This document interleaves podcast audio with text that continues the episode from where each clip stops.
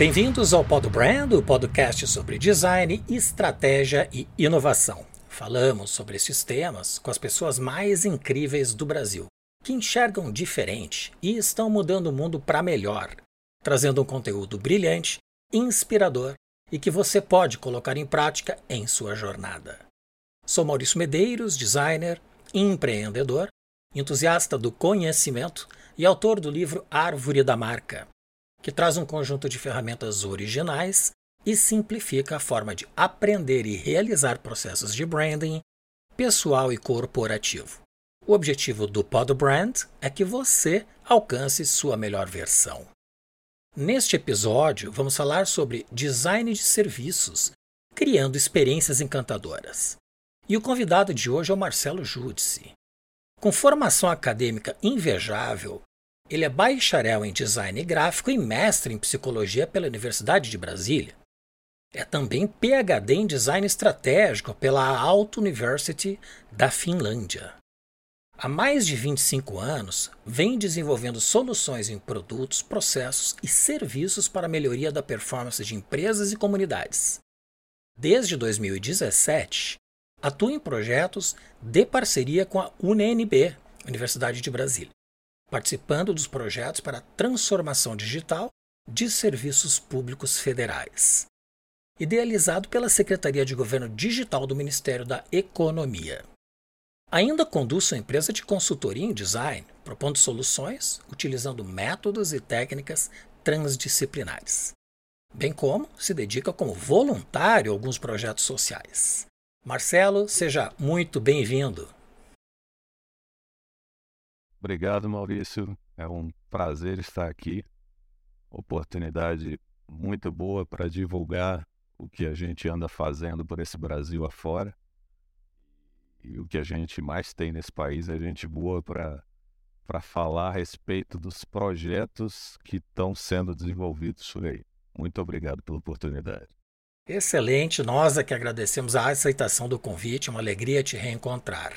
Entrando no tema, os hábitos de consumo foram transformados de forma acelerada nos últimos anos pelo engajamento das pessoas aos meios digitais. Por exemplo, consultas médicas, aplicativos de entrega de refeições, transporte como Uber, serviços bancários e muitos outros. Isso reflete também uma constante evolução e mudanças nas prioridades e expectativa dos consumidores e usuários. Neste contexto entra o design de serviços. Então eu lhe pergunto: qual é a definição de design de serviços e como essa disciplina pode impactar numa entrega encantadora aos consumidores e usuários? Excelente pergunta. É uma das coisas que a gente né, mais discute, tanto no mercado quanto na academia, é aquela coisa assim, qual é a evolução né, do termo quando chega ao mercado porque existe o viés da academia, existe o viés do mercado, existe o viés de cada centro onde isso está sendo discutido. E a pergunta que a gente tem é, é assim, para quem né, que nós queremos dar essa definição do que é design de serviço? A academia vai se debruçar em assuntos mais específicos no que diz respeito à teoria por trás disso, quem são os envolvidos, quais são os aspectos por trás da sustentação das informações que vão contribuir para um melhor design de serviço.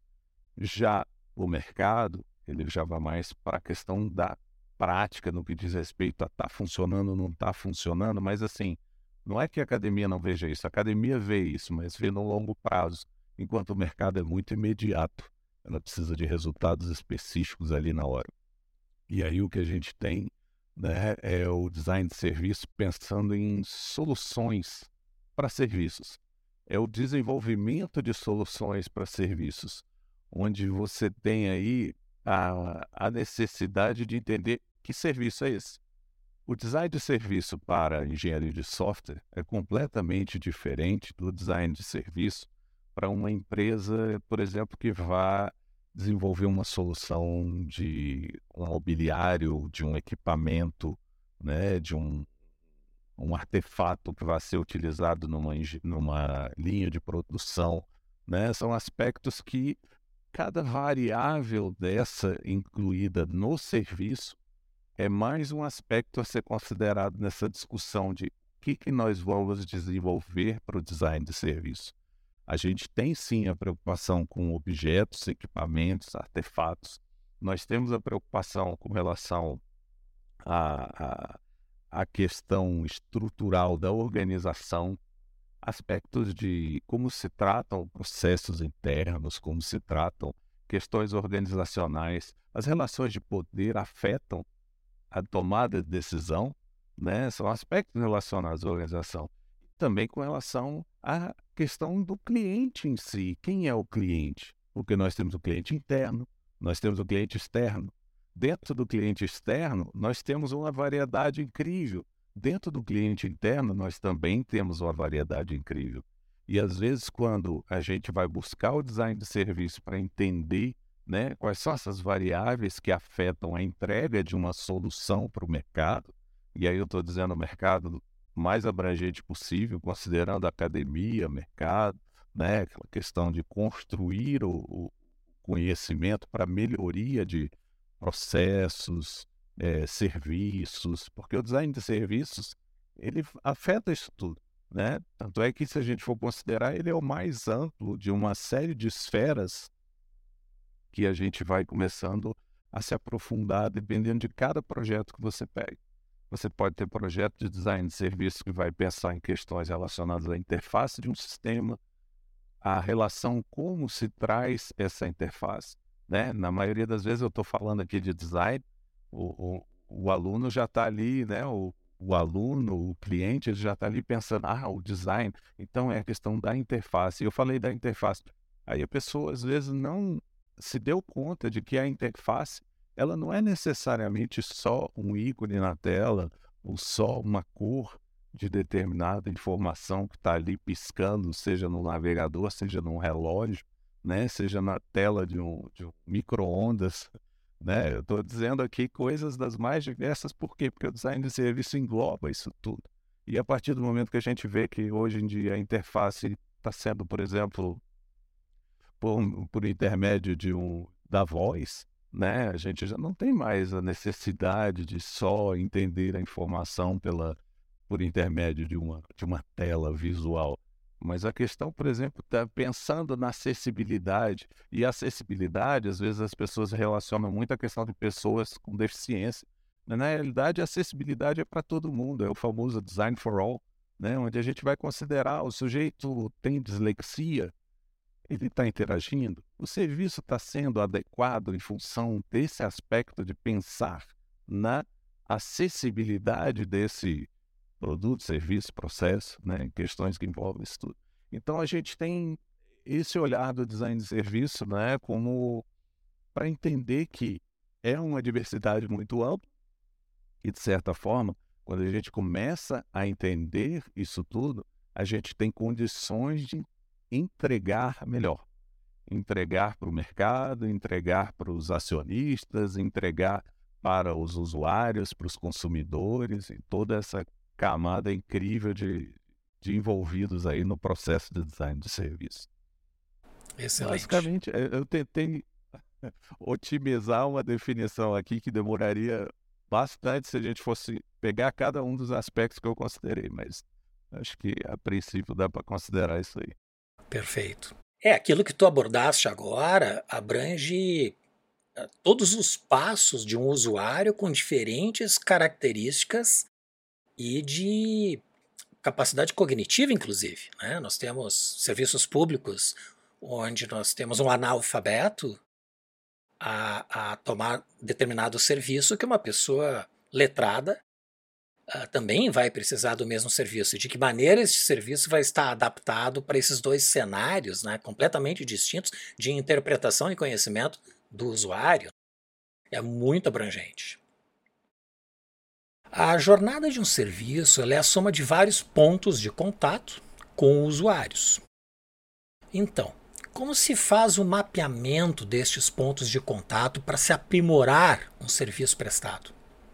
Excelente pergunta é, é, a gente pode considerar algumas questões aí por trás do que se busca, né? Se a gente busca a questão de entender essa jornada, né?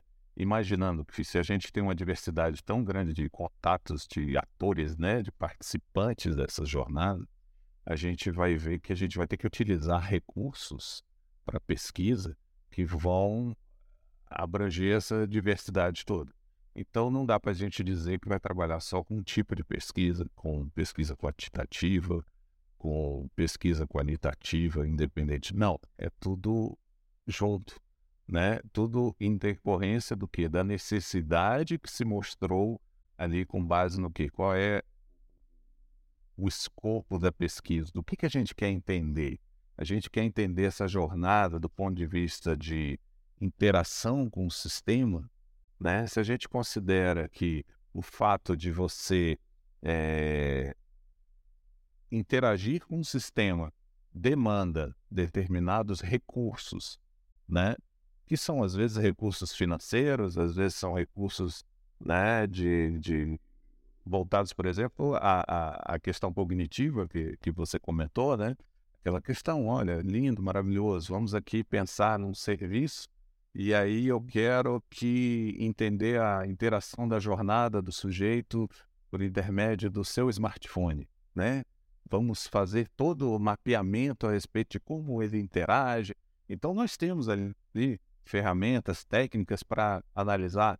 É, tem, no, nesse projeto de pesquisa que a gente está trabalhando junto com, com o iTrack, o, o laboratório da Universidade de Brasília, a gente vê, por exemplo, é, como é que a gente vai fazer para entender o que está aborrecendo o usuário externo, por exemplo.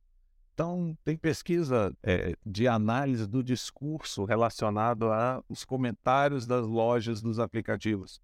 Então, tem lá uma série de análises que são feitas com auxílio de é, recursos tecnológicos, do tipo faz uma leitura daquilo ali automática, faz uma identificação de quais são os aspectos que estão se destacando é, né, no discurso da pessoa. É um, no que diz respeito à validação facial, foi um recurso que foi muito estudado, a, a, analisado exaustivamente no que diz respeito a como é que você faz a validação facial. Quem aqui não passou por aquele a, a apurrinhação de, né, olha, posiciona seu celular na frente do rosto, vira para a direita, vira para a esquerda. Na hora que você está ali, você está interagindo com aquele sistema, você está interagindo com aquelas instruções, e de repente as instruções estão em letrinhas pequenas, e você tem vista cansada, como é que você vai fazer para interagir com aquilo ali? Você fala, não, beleza, vamos colocar aqui né, o recurso da voz. Então você vê que o aplicativo já tem aí soluções que foram desenvolvidas, pensadas com base na análise do usuário para identificar se o sujeito tem a questão de vista cansada, ele tem que ficar ali na frente, vai ter um vire para a direita, vire para a esquerda. E aí as análises são constantes, as pesquisas são constantes. No que diz respeito a não é uma pessoa fazendo isso, são centenas de pessoas fazendo a pesquisa para identificar que, que está afetando nessa relação. Aí o, um aspecto que eu considero essencial é tentar entender o usuário daquela questão que está sendo analisada, né? É o usuário, o usuário final, é o usuário que tem limitações. E eu acho que o mais importante é saber ouvir o usuário quando o usuário quer dar o feedback são questões que a gente vê aí, né? A questão da compreensão do que está afetando o usuário. A, a, a, experiência que ele tem na interação, ela se dá de tal forma que é construída por essa relação de satisfação ou não com um determinado sistema. A gente sabe que quando a gente vai fazer uma análise de que está escrito na, na, na reclamação do usuário, no comentário numa loja de serviço, o sujeito às vezes não está ali com uma funcionalidade na cabeça, ele está com todo um rol de experiência prévia com relação àquele aplicativo. O aplicativo foi fácil para baixar, o aplicativo foi rápido de instalar. Eu tive que desinstalar algum aplicativo do meu celular para poder que isso funcionasse. Né? São questões importantes a serem consideradas. E se a gente começa a entender que cada ponto de contato desse tem variáveis que a gente tem que ficar de olho, tem variáveis que a gente tem que entender. Qual é o discurso que está sendo utilizado? A fala que o sujeito está utilizando realmente corresponde à fala que o pesquisador está entendendo? Né? Porque uma coisa é meu linguajar com base no quê? Na minha experiência prévia da minha formação. E de repente você pega um linguajar um sujeito que está chamando o aplicativo de outra coisa. Ou a forma com que ele compreende determinada ah, validação facial. O que é validação facial para uma pessoa que não tem noção do que é validação facial?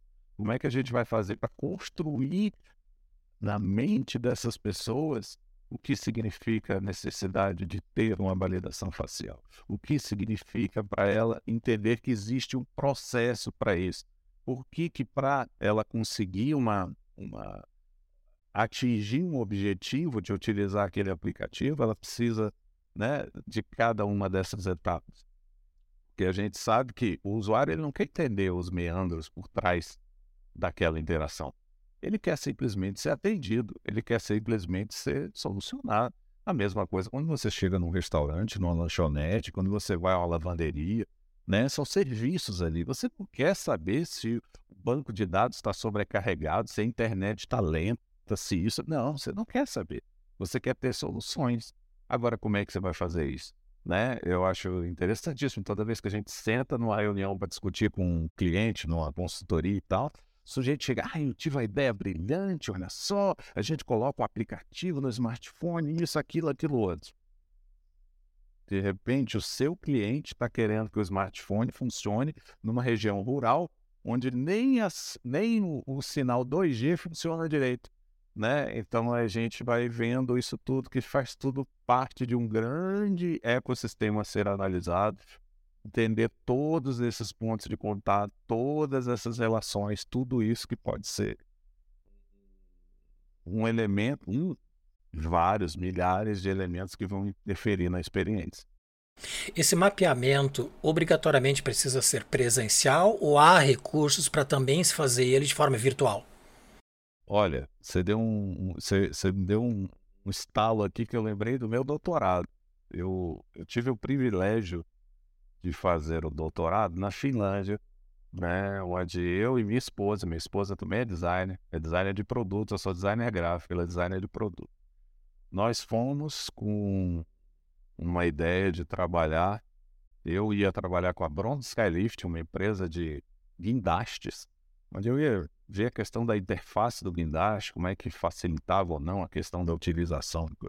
E minha esposa ia trabalhar com a Nokia, desenvolvimento de interfaces e produtos físicos para é, celulares, né? Chegando lá, nós tivemos o privilégio de sermos convidados para trabalhar com projetos no Rio de Janeiro, município de Duque de Caxias, para melhorar a qualidade de, de cidadãos que são esquecidos pelo Estado. Cidadãos que estão à marginalidade, estão de alguma forma né, querendo sobreviver e são afetados por altos índices, tuberculose, HIV, etc. Só que a gente estava na Finlândia. Como é que a gente vai fazer para coletar informações da Finlândia aqui? Ah, vamos viajar, isso, aquilo. Viajar é ótimo, nós viajamos. Mas dos quatro anos do estudo, nós viajamos três meses para o Brasil. Ficamos três meses no Brasil justamente só para amarrar uma quantidade incrível de dados que foi levantada remotamente por intermédio de sondas culturais. Sondas culturais não era um aplicativo, porque a gente estava numa comunidade marginalizada, município de Duque de Caxias, no Rio de Janeiro, onde a possibilidade do sujeito ter um smartphone para carregar alguma coisa e baixar algum aplicativo é praticamente nula. Né? É, a gente trabalhou tudo remotamente. Auxílio do tipo, olha, tem uma gráfica rápida aí perto alguém que tenha condições de imprimir um questionário. Nós fizemos diários né, visuais, onde a pessoa via é, o mais visual possível. Que forma ele acordou hoje? Ele acordou bem? Ele está nauseado? Ele está enjoado? tá, né? Questões assim que eram para facilitar. O sujeito é iliterado, o sujeito não tem condições de ler um questionário extenso. A gente fez essa adaptação fez isso remotamente. Remotamente entramos em contato com a gráfica, fizemos pagamento remoto para o sujeito chegar e entregar aquilo no ambulatório onde era desenvolvido o estudo, né? E aquilo ali foi é, distribuído para as agentes comunitárias de saúde, que elas iam lá na ponta, entrevistando o doente, entrevistando o sujeito que estava em tratamento, para entender quais eram as questões que afetavam isso tudo, o processo de, de entender a doença, entender de que forma nós poderíamos reduzir essa doença de alguma forma. E aí eram questões que eram ligadas a nós, designers estratégicos, pensando nessa questão do serviço, mas ao mesmo tempo pensando do ponto de vista de arquitetura, de engenharia, de serviço social, de química, porque era uma equipe interdisciplinar que totalmente voltada para a questão de quais são os aspectos que interferem nessa jornada de melhoria da qualidade de vida do cidadão. Onde a gente tem um cidadão que ele está muito bem está tranquilo, porque ele começou a fazer o tratamento da tuberculose, todos os sintomas foram embora. Só que ele começa a sentir o efeito colateral da medicação. E ele fala, pô, mas se eu já estou bem, já não estou sentindo sintoma, e eu estou com dor no estômago, estou com problema relacionado, que eu estou tomando medicação, ele vai para, suspende a medicação. E aí você tem a reincidência e a volta da tuberculose mais forte, mais resistente. Então, tudo isso foi analisado, pensado remotamente em discussões assim. Naquela época a gente começou esse estudo em 2004, terminamos, né, pelo menos o doutorado em 2008, mas o estudo é, teve a finalização em 2014, né? Então, foi 2004 a 2014, onde a gente estava analisando, trocando tudo remotamente, conversando com especialistas remotamente e a possibilidade de entender que a gente não é dependente. É lógico que isso aqui ajuda muito. É lógico que a internet é um espetáculo, mas a gente tem que entender que a realidade do mundo às vezes fica limitada em função das questões tecnológicas mesmo, né? Um smartphone numa comunidade como essa, nós tivemos um caso incrível, marcante. Um dos, dos, dos pacientes recebia uma bolsa de alimentação. Era uma cesta básica todo mês para que ele tivesse condições que o organismo dele ficasse melhor para receber a medicação e ter um tratamento adequado com relação à a, a, a, doença, né? O que, que ele fez? Ele trocou a cesta básica dele por um aparelho de telefone celular. Aí nós ficamos assim, gente, no primeiro momento aquele revoltante. Num segundo momento, na conversa com o psicólogo, na conversa com rapaz do serviço social, aquilo foi um estalo incrível no que diz respeito a possibilidades de melhoria do projeto com relação a isso. Quais são os aspectos que podem ser atacados, né, discutidos e analisados? Olha, o que, que vai acontecer? Como é que nós podemos fazer para que isso não ocorra novamente? É a conversa, é a conscientização, é a troca de informações, é mandar uma, um panfleto, é mandar uma gravação, é, é sabe? Então, é, isso é interessantíssimo. Cada vez que a gente vê um recurso desse, né, a gente, um, um resultado de um recurso desse utilizado, a gente vai vendo o quanto a gente pode abrir os horizontes para pesquisar novas soluções. Tá? Então, é basicamente isso, a gente entender essa, essa necessidade de remotamente é importante? É. Inclusive, conta disso. E, e outra coisa que eu digo, é, foi essencial visitar o local para saber a coleta foi adequada, os resultados foram tratados adequadamente, a felicidade de conhecer os agentes comunitários de saúde em loco, na hora que a gente chega lá e fala, nossa, tem dois anos que a gente se fala e a gente nunca se viu, a gente nunca, né? E de repente tá lá trocando ideia, ela tá, a gente comunitária está mostrando a casa dela, está mostrando o ambiente, tá, a, a interação humana é algo importantíssimo. É algo que me despertou aqui uma, uma série de pontos que eu acho que as empresas deviam ficar mais atentas, tá? E aí é, é, é, é uma questão que eu acho que só, só servem para a gente pensar melhor e desenvolver melhor as soluções que tem a seguir. De que forma as empresas e mesmo governos podem identificar possíveis atritos nesta jornada de usuário que possa comprometer a satisfação e engajamento das pessoas, dos usuários? Maravilha. Eu acho que uma das questões mais importantes para responder essa, essa pergunta é a gente. As empresas e os governos têm que entender que os usuários são distintos. As realidades são distintas. Né? É, eu participo de uma série de grupos de discussão a respeito de técnicas e melhores formas de considerar né, a melhoria de, de, por exemplo, NPS, né, o Net Promoter Score, ou seja, a qualidade que, ah, como é que o usuário recomenda ou não um serviço seu após a interação com esse serviço, né? E, e às vezes o que que acontece?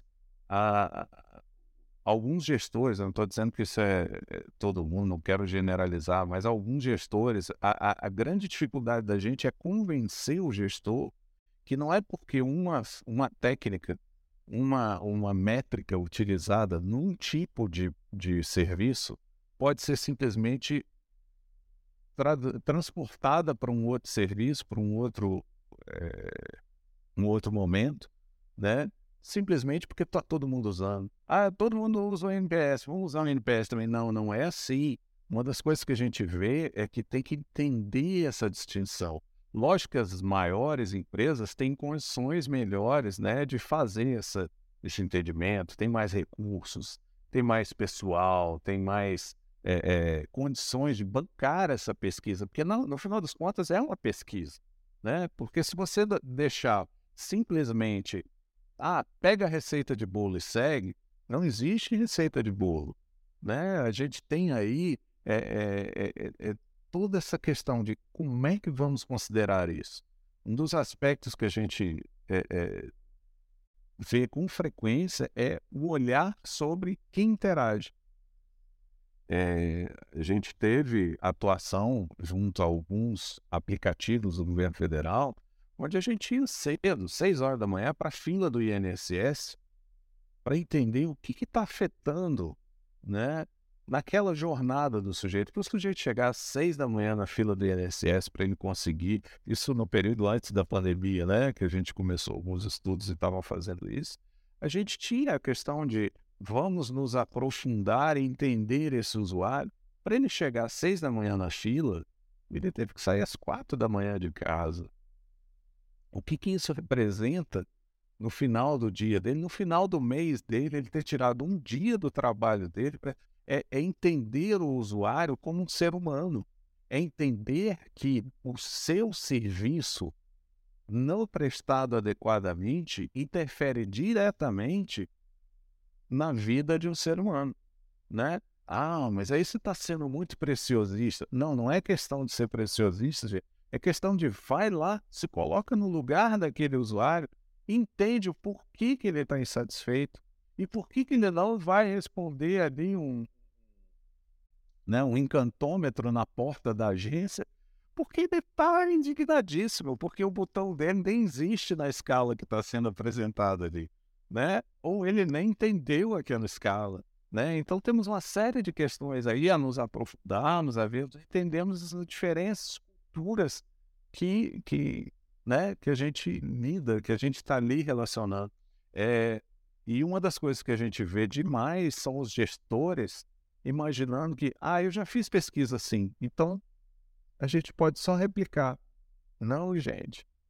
Eu tenho mais de 25 anos de experiência nessa área, mais de 25 anos de experiência trabalhando preparação de pesquisa, entendendo, e eu, né, já na minha doce ilusão, cada vez que eu preparo um, uma pesquisa, um questionário, um levantamento, uma, uma orientação de, de entrevista, a gente vai lá, vê o roteiro e a gente fala, não, isso aqui ele vai responder isso, ele vai responder aquilo, ele vai responder aquilo outro. Tem mais de 25 anos e mais de 25 anos eu quebro a cara. Porque o usuário chega com o quê? Com a experiência dele. a experiência prévia dele nunca vai ser igual à minha.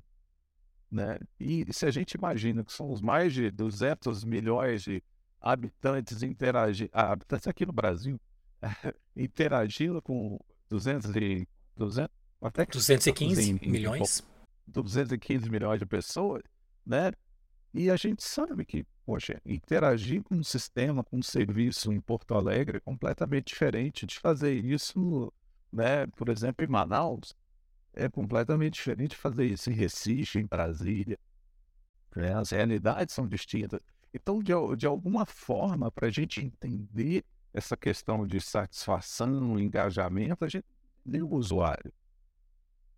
O sujeito, é, é, eu, eu, tenho um meme maravilhoso, que eu acho que eu recebi, deve ter o uns 4, 5 anos, não sei nem se já se chamava meme naquela época, mas era uma fila de uma repartição pública, se não me engano, na Bahia, né?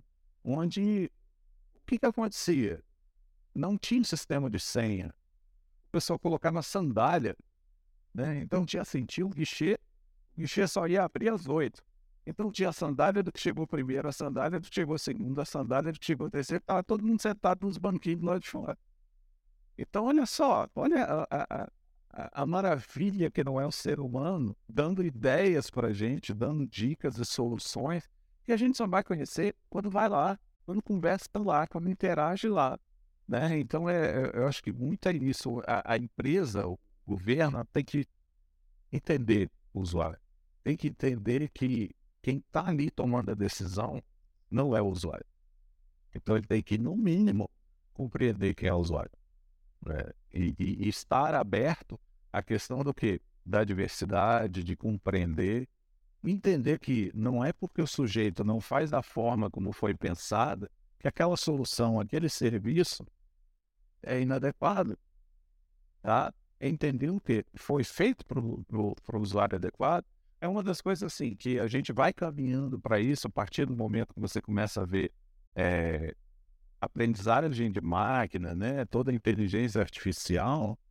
É, eu vejo num futuro bem próximo, assim, sei lá, 10 anos, onde você vai entrar no, no site, não vai ser mais o site da forma que a gente conhece agora, mas o site já vai ser pensado para você.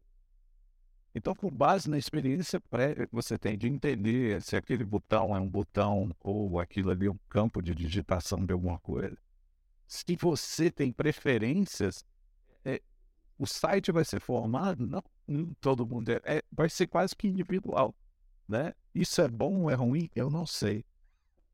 Eu não sei, do ponto de vista, assim, eu acho que para minha cabeça é algo assim meio assustador, porque você vai criar uma torre de Babel porque se você vai ficar dependente da inteligência artificial, da, da, da aprendizagem de máquina, para te fornecer aquela maneira de se comunicar com o outro, né? para fornecer a maneira que você tem de interação.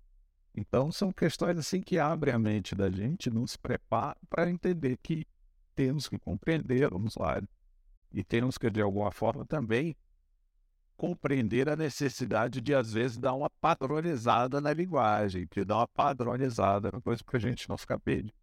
É, este exemplo que tu mencionaste da repartição pública, onde os usuários desenharam uma experiência melhor colocando as sandálias em fila, né? Que pode perdurar por duas, três, quatro horas. Um serviço em que tem muita demanda e pouca gente atendendo. Eu diria até que a Caixa Econômica Federal, que é quem mais atende os aposentados no Brasil, precisaria urgentemente criar um projeto de design de experiência, evoluindo a entrega do seu serviço, especialmente para evitar as filas de madrugada dos aposentados para retirarem sua aposentadoria nos dias de pagamento.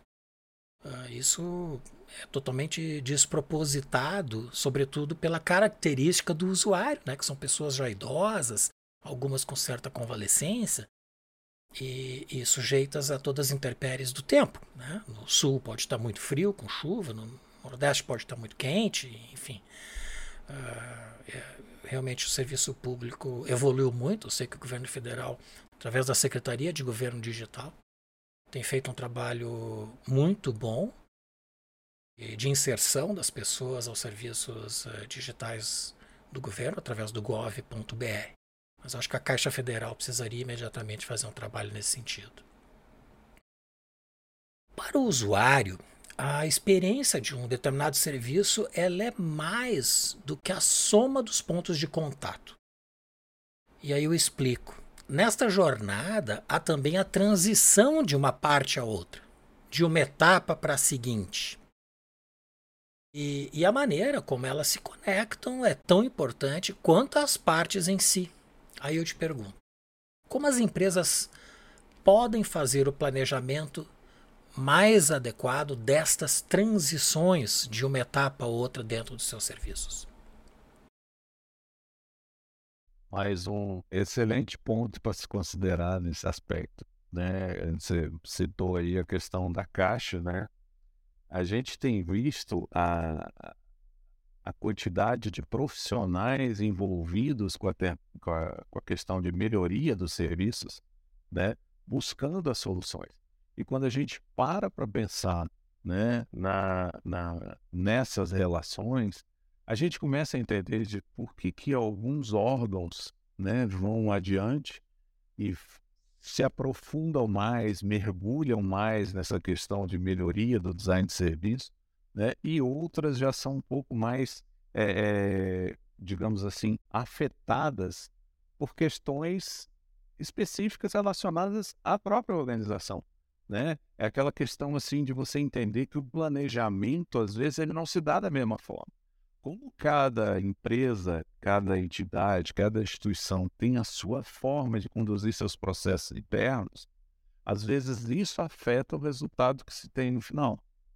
Então, um dos pontos principais que a gente vê como um diferencial para quem está tendo melhores resultados do design de experiência, design de serviço, né, design de solução para melhoria da, da, do aproveitamento de um produto, de um serviço, são justamente as empresas que entendem a necessidade de colocar o usuário desde o primeiro dia do planejamento de um projeto de execução de alguma coisa. Então é, ah, vamos pensar a respeito de um projeto como esse. É, nesse primeiro dia já tem quais são ali os prováveis usuários. Vamos fazer grupo focal, vamos entrevistar, vamos chamar um representante para as discussões a respeito de como vai se estruturar esse produto, esse projeto, né, essa pesquisa. Então é o usuário ali, ele pode não entender nada de negócio, ele pode não entender nada de pesquisa, ele pode, mas ele é um usuário. E quando a gente troca a experiência com esse perfil de usuário, a gente já começa a auxiliar, inclusive nessa tomada de decisão de quais são essas partes, quais são esses elementos, quais são essas etapas, que perfil é mais adequado para esse tipo de entendimento, de análise, de discussão.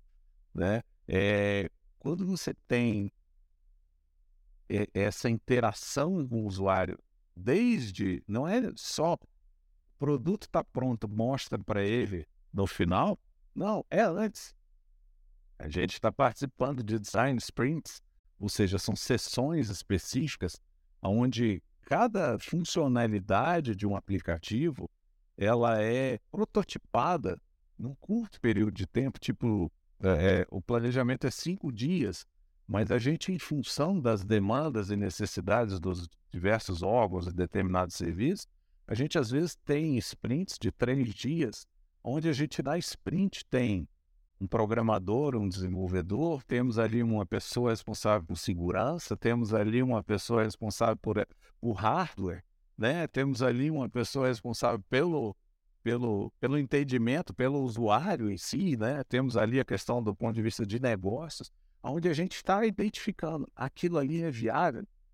Em cinco dias, a gente é capaz de, às vezes, é, upar seis meses, um ano de trabalho cinco dias de uma interação constante com esses perfis diversos. E aí chega no quinto dia né, de, de, de, desse, desse design sprint, a gente submete um protótipo, e o protótipo às vezes ele é funcional, às vezes não é funcional, depende da, da profundidade do projeto, da, da, da funcionalidade que está sendo desenvolvida, a gente submete ao usuário e quem estava no design sprint, quem estava nesse, nesse momento de discussão, é que vai fazer a pergunta para o usuário, é que vai entender o que o usuário está respondendo. E ali, daquilo ali, sai backlog, sai ali com instruções para próximos passos, riquíssimo para cada um dos setores que está envolvido. Então é, é incrível a possibilidade que a gente tem de interagir com diversas partes e daí construir soluções as mais adequadas para melhorar processos internos, para melhorar a qualidade de serviço, qualidade de testes, né? Que tipo de teste eu vou fazer, como eu vou fazer, isso o usuário vai responder para a gente, né? E é uma forma aí que a gente tem de, de, de melhorar, né? Esse planejamento, essa, essa condução de todas essas etapas. Quer dizer, é, e é lógico que isso vai depender da sua equipe, né? Isso vai depender. Sua empresa tem condições de fazer isso? Ah, vou contratar uma consultoria. É. Você sabe o que é que você quer? A consultoria pode chegar e te oferecer o que ela quiser. Mas o que, que, ela, o que, que você quer? Então é, converse com né, pessoas que já tiveram experiências positivas com relação à melhoria de processos, de design de serviço, etc. e tal, e veja o que, que é que se busca. Informe-se a respeito de eu posso trabalhar com esse tipo de etapa, que método eu posso utilizar. Não é que você vai virar o pesquisador, mas você precisa pelo menos entender como você vai fazer para melhorar esse planejamento, melhorar essas etapas de entendimento a respeito do seu, do seu serviço.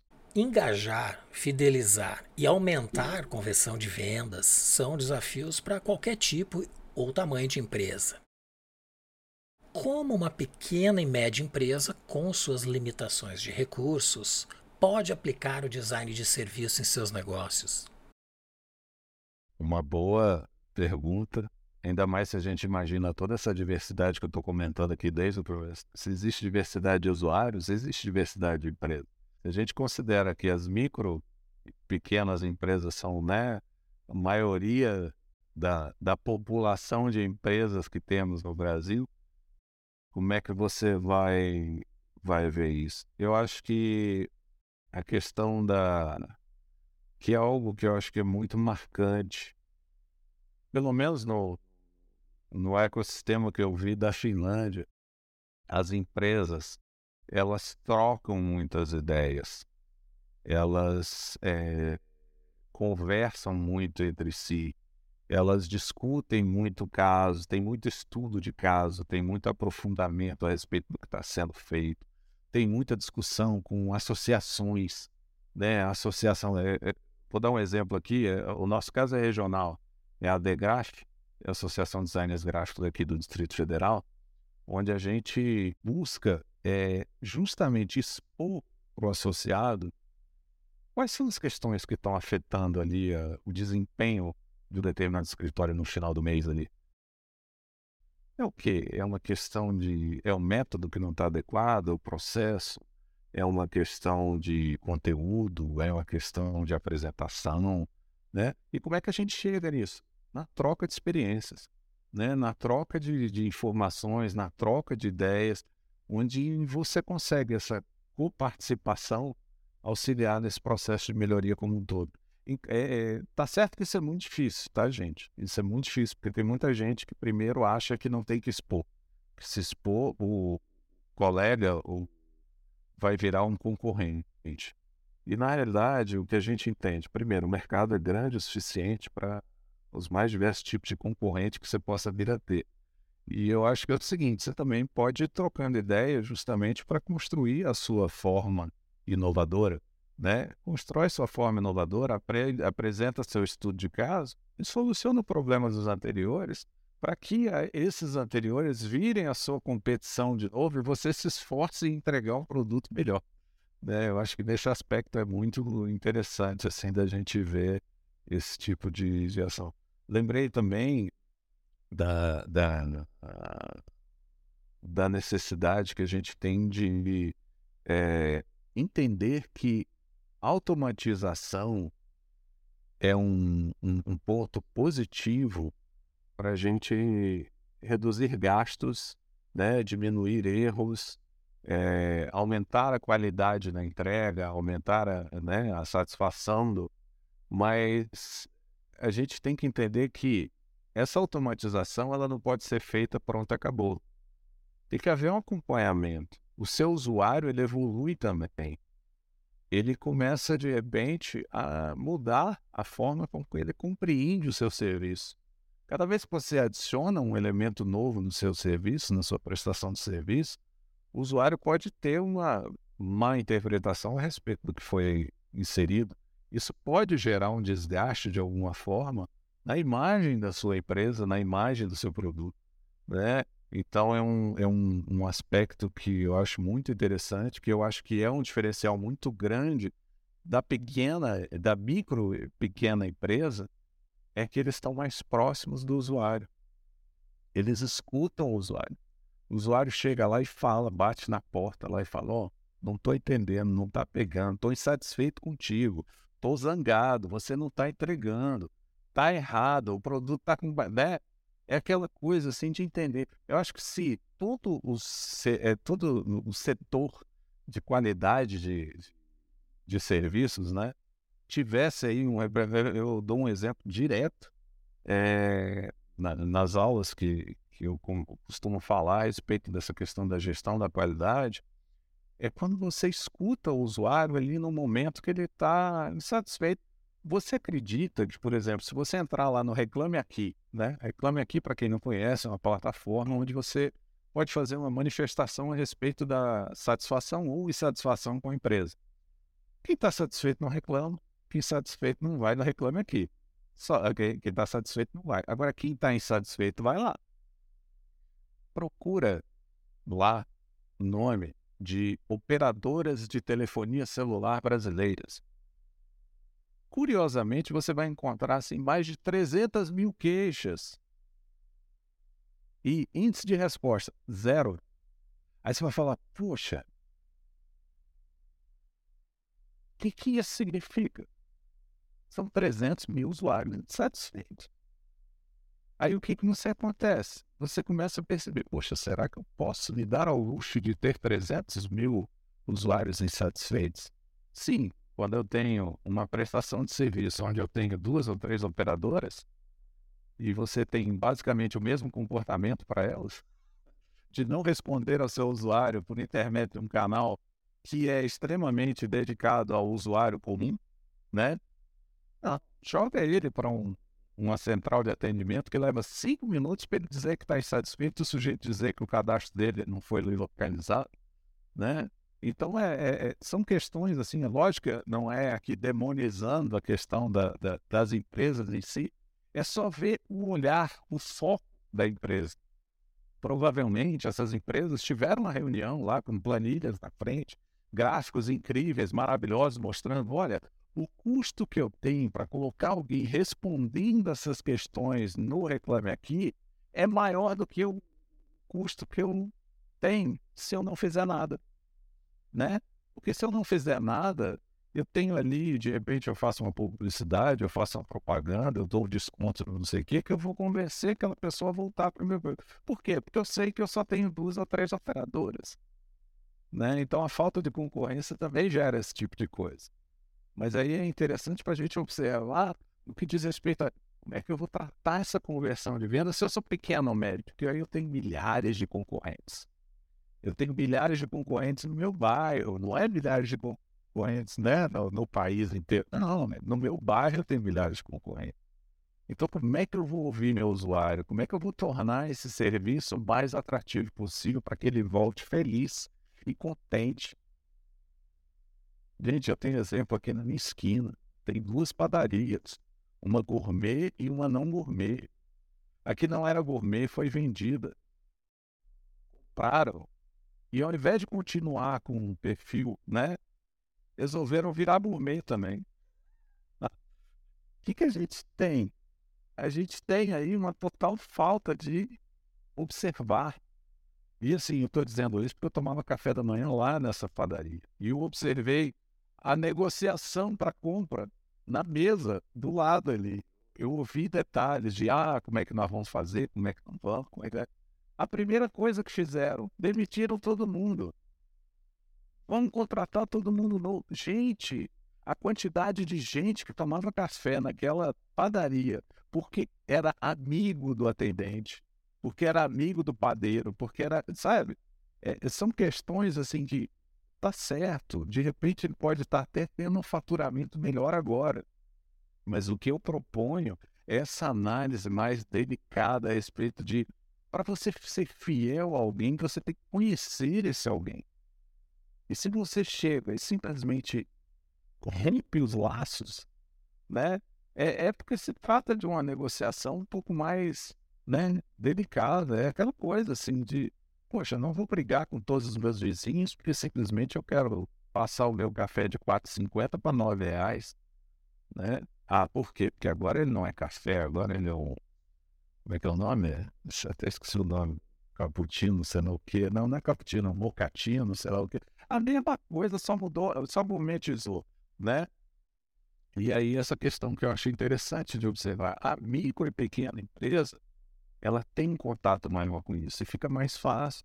É, é, aquele princípio básico da, da mercearia que eu ia quando era pequeno comprar bala e que eu pagava fiado.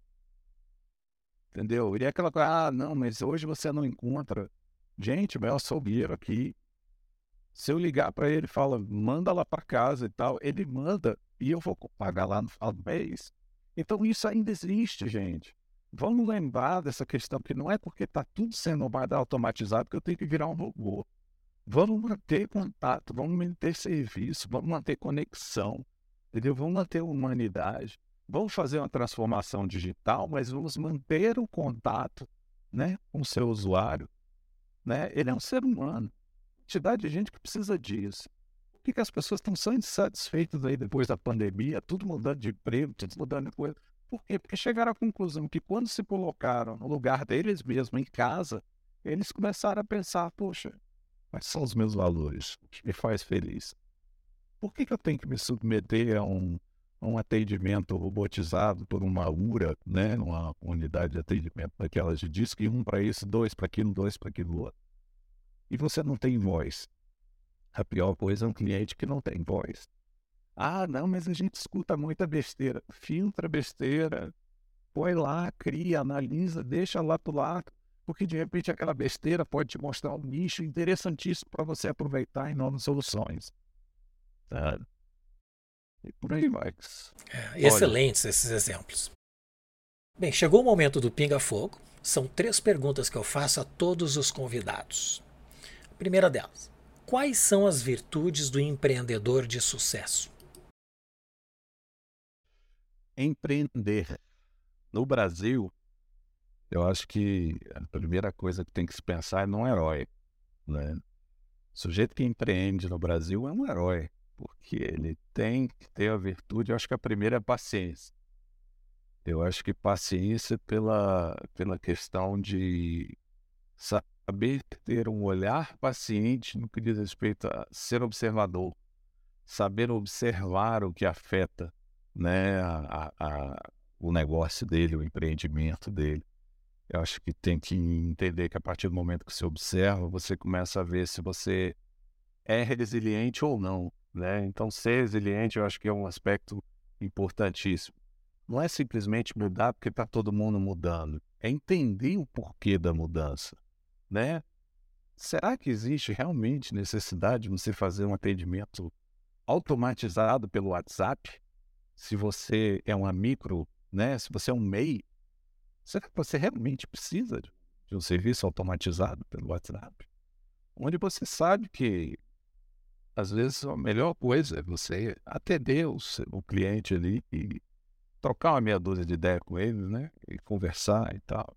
Sendo né, cuidadoso com relação à sua gestão do tempo, lógico. Você começa a identificar que, de repente, você está gastando mais seu tempo para atender seu usuário do que para fazer teu serviço, aí você tem que ver a gestão do tempo, saber como é que você vai gerir seus processos.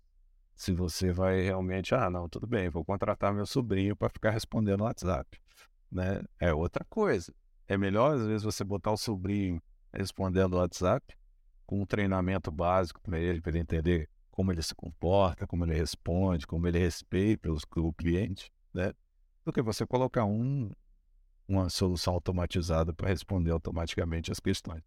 Porque eu não sei se são vocês, mas parece que todas as impossibilidades do que foi pensado para uma estrutura de resposta automática ali do, do, do sistema, né? Vamos supor, ah, se o sujeito pergunta isso, ele responde aquilo.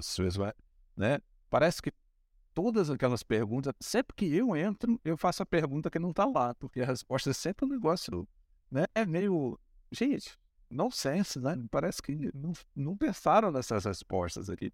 Ou o caso que eu tenho ainda não foi mapeado pela empresa como uma provável demanda do usuário, né? Então, por isso que o ser humano ainda é melhor, mesmo os que têm atendimento pessoal, tem que entender que o script desse atendente não pode ser o mesmo script de um WhatsApp automatizado. Tem que entender que, olha, se o sujeito tem uma demanda, algum motivo há. Né? Tem casos aqui marcantes do que diz respeito a, a ouvir o usuário, é o caso da Toyota, não sei se, se, se você conhece, Maurício, mas a, a Toyota revolucionou a questão do atendimento do usuário a partir do momento que uma cliente estava tendo problema com o carro dela é, é, ao parar num drive-thru. E aí você vai ver, passou por uma longa corrente, né, de, uma longa linha de tomadas de decisão até um engenheiro entrevistar a usuária para tentar entender o que estava acontecendo, para a gente entender que no final das contas era o local que tinha uma saída de ar que estava afetando o motor da pessoa. Quer dizer, é um negócio assim que isso representa um gasto, eu diria que é um investimento. Porque se um usuário está tendo um problema, existe um motivo para um usuário estar tá tendo problema. A única diferença que a gente tem de um Toyota para, por exemplo, um Airbus, né, é justamente que se o Toyota der o um problema com um usuário, né, o máximo que pode acontecer é um usuário estar insatisfeito ali com a questão. Agora, se é com Airbus, você está afetando ali, né? Sei lá quantos numa viagem só. E se for um negócio de segurança, você está. Uma coisa, o Toyota, você encosta ali, liga o seu pisca-alerta e espera o socorro chegar. O Airbus, não, você não tem como encostar, né? Então, são questões assim que o usuário tem que entender aí a, a, a, o papel que ele tem né, nessa, nesse, nessa, nessa questão de, de, de entender todo esse essa evolução dos processos e como ele é parte integrante desses processos. O que diferencia os sonhadores dos fazedores? Eu acho que essa pergunta é muito interessante para a gente primeiro considerar o que, é o sonhador e o que, é o fazedor. Porque a gente tem fazedor e, sonhador nas mesmas equipes, né? Às vezes na mesma equipe que você está lá, a gente vai para reuniões onde tem um sujeito lá que é responsável pelos desenvolvimento e tal. E, e às vezes você vê é uma, é uma, uma tentativa de um calar o outro, né? O, o sonhador está criticando o fazedor porque o fazedor não está fazendo coisas que ele sonhou que fosse feito, né? E o fazedor está questionando o sonhador porque está achando que ele está arrumando sarna para se coçar, né? Está arrumando confusão para o projeto, né? E eu acho que primeiro aspecto para ajudar nessa, nessa relação entre eles é justamente para que cada um entenda o outro. Para cada um entender que o sonhador colabora muito para o fazedor ter sucesso e o fazedor colabora muito para o sonhador ter sucesso. Né?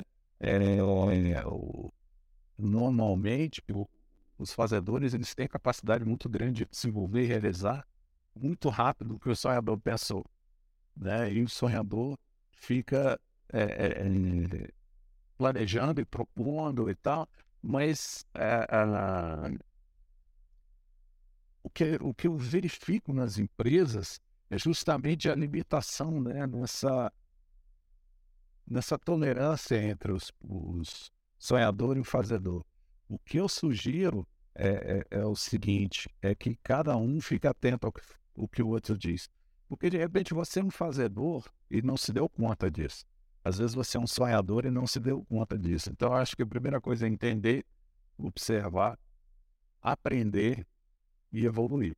E eu acho que tem, tem perfil para todo mundo, tem, tem espaço para todo mundo, tanto o fazedor quanto é, sonhador, trabalharem juntos. Daí. A última, o que é design? Ah, essa pergunta é espetacular. Essa pergunta é a primeira que eu faço, no, quer dizer, fazia, né? Eu dava aula na graduação, parei de dar aula na graduação, estou só na pós. Na graduação era mais divertido fazer essa pergunta para mim. Chegava no primeiro dia de aula e se pergunta o que é design? E depois você chegava no último dia de aula e perguntava o que é design. E o que a gente chega à conclusão é que cada um entende de uma forma, cada um entende de uma maneira, mas resumindo, eu, eu acho que independente do cenário, né, onde está inserida a pergunta do que é design, ou independente da, da, da forma com que isso é apresentado né, no, no mercado, eu acho que design é a capacidade que nós temos de solucionar qualquer tipo de questão que afeta algo ou alguém. Então, se eu crio algo como isso aqui, o que é isso aqui? Fique imaginando o que é isso. Isso aqui é algo que eu preciso utilizar para escrever, que é um engrossador. Por quê? Eu tenho uma questão relacionada à sintonia fina na ponta dos meus dedos para conseguir escrever. Eu não consigo mais escrever e desenhar como eu escrevi e desenhava 20 anos atrás. Mas é uma questão específica. Alguém pensou nisso aqui. Foi o quê? Foi uma demanda, foi uma necessidade. Alguém precisou de uma solução para. E alguém chegou num aspecto como esse aqui. Uma peça de borracha. E tem uma indústria que fabrica. Eu não estou fazendo propaganda. Indústria que fabrica isso. É para que serve? Para esse tipo de coisa. Aí você vai olhar e vai falar: Poxa, mas para que isso serve? Exatamente para solucionar a questão que alguém está enfrentando. Para tudo. Seja um produto, um serviço, até processo, né? um design de processo, é isso. Solucionar alguma questão. Muito bom. Marcelo, nós estamos chegando ao final, uh, mas eu gostaria ainda, antes de você se despedir, que indicasse um ou mais livros, ou inclusive outros conteúdos, que ajudem as pessoas a alcançarem a sua melhor versão. Muito bom. É, eu levantei três livros que eu acho interessantes, são de alguma forma complementares. Não são livros novos, são livros até um pouco mais antigos, mas são interessantes para fazer uma conexão aí de ideias. O primeiro, o primeiro é Measuring the User Experience, Collecting, Analyzing and Presenting UX Metrics, do William Albert e Thomas Tullis. Tá? Ele é do ponto de vista de entender a experiência do usuário, se você quer entender de pesquisa de experiência com o usuário, você vai entender tudo. Como é que você coleta, como é que você analisa, como é que você apresenta esses dados. E como é que você apresenta esses dados, eu acho que é um dos mais importantes, porque quando a gente fala do gestor lá na empresa, olhando os gráficos que alguém está apresentando para ele, a gente começa a entender que às vezes a forma como você faz o gráfico afeta a tomada de decisão do sujeito. E às vezes o gráfico está errado.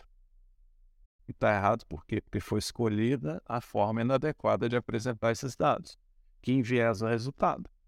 E esse livro eu acho interessantíssimo para isso, junto com o próximo, que o próximo é de um médico sueco que trabalhou a vida inteira com relação à melhoria de qualidade de vida de pessoas com dados é, relacionados à população. Ele é o Hans Hollings, um médico sueco, e é o nome do, do livro tá, tem em português também, Factfulness, o hábito libertador de só ter opiniões baseadas em fatos.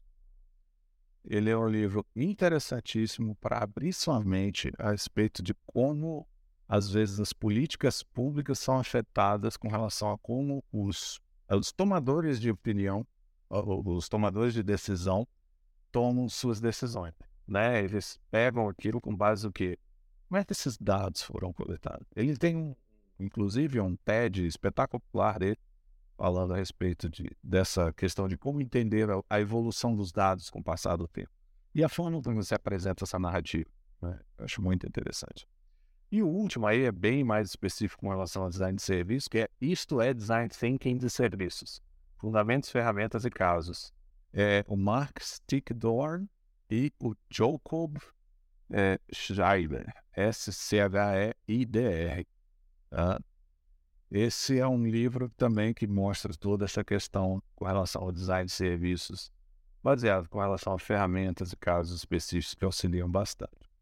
Outra coisa que eu sugiro é fique atento a estudos de caso de serviço, design de serviço. Estudos de design de serviço é algo interessantíssimo. Né? Lógico é o seguinte, comece a diferenciar o que é publicidade do que é resultado de pesquisa mesmo. Muito bem. Uh, Marcelo, eu quero te agradecer muito a presença hoje no Podbrand. Tenho certeza foi uma aula master para todos aqueles que buscam alcançar a sua melhor versão. Muito obrigado pela tua colaboração e conteúdo e espero revê-lo em breve. Eu que agradeço, realmente as, as perguntas foram bem interessantes para dar uma sacolejada na mente da gente e eu acho que esse tipo de, de momento é importante para a troca de experiências, né? E, o aprendizado é sempre contínuo. Se a gente estiver aberto para aprendizagem, aberto a, a novas, novos caminhos. Muito obrigado. Muito bem, muito obrigado. Te convido a comentar e avaliar este episódio, fazer sugestões, propor novos temas e também enviar suas perguntas. Visite o nosso site podbrand.design. Teremos sempre a programação atualizada e recomendação de livros como estes que o Marcelo nos indicou e muito mais. É você influenciando o podcast. Você pode enviar suas perguntas através dos comentários aí abaixo ou então pelo e-mail hello@podbrand.design. É você influenciando o podcast. E se você chegou até aqui melhor do que entrou, compartilhe com as pessoas que curtem o conhecimento. Se inscreva em nosso canal e clique em gostei ou não gostei, isso ajudará para que mais pessoas recebam esse conteúdo e também alcancem a sua melhor versão. Agradeço muito a presença do Marcelo Jutz e em especial a você que nos acompanha.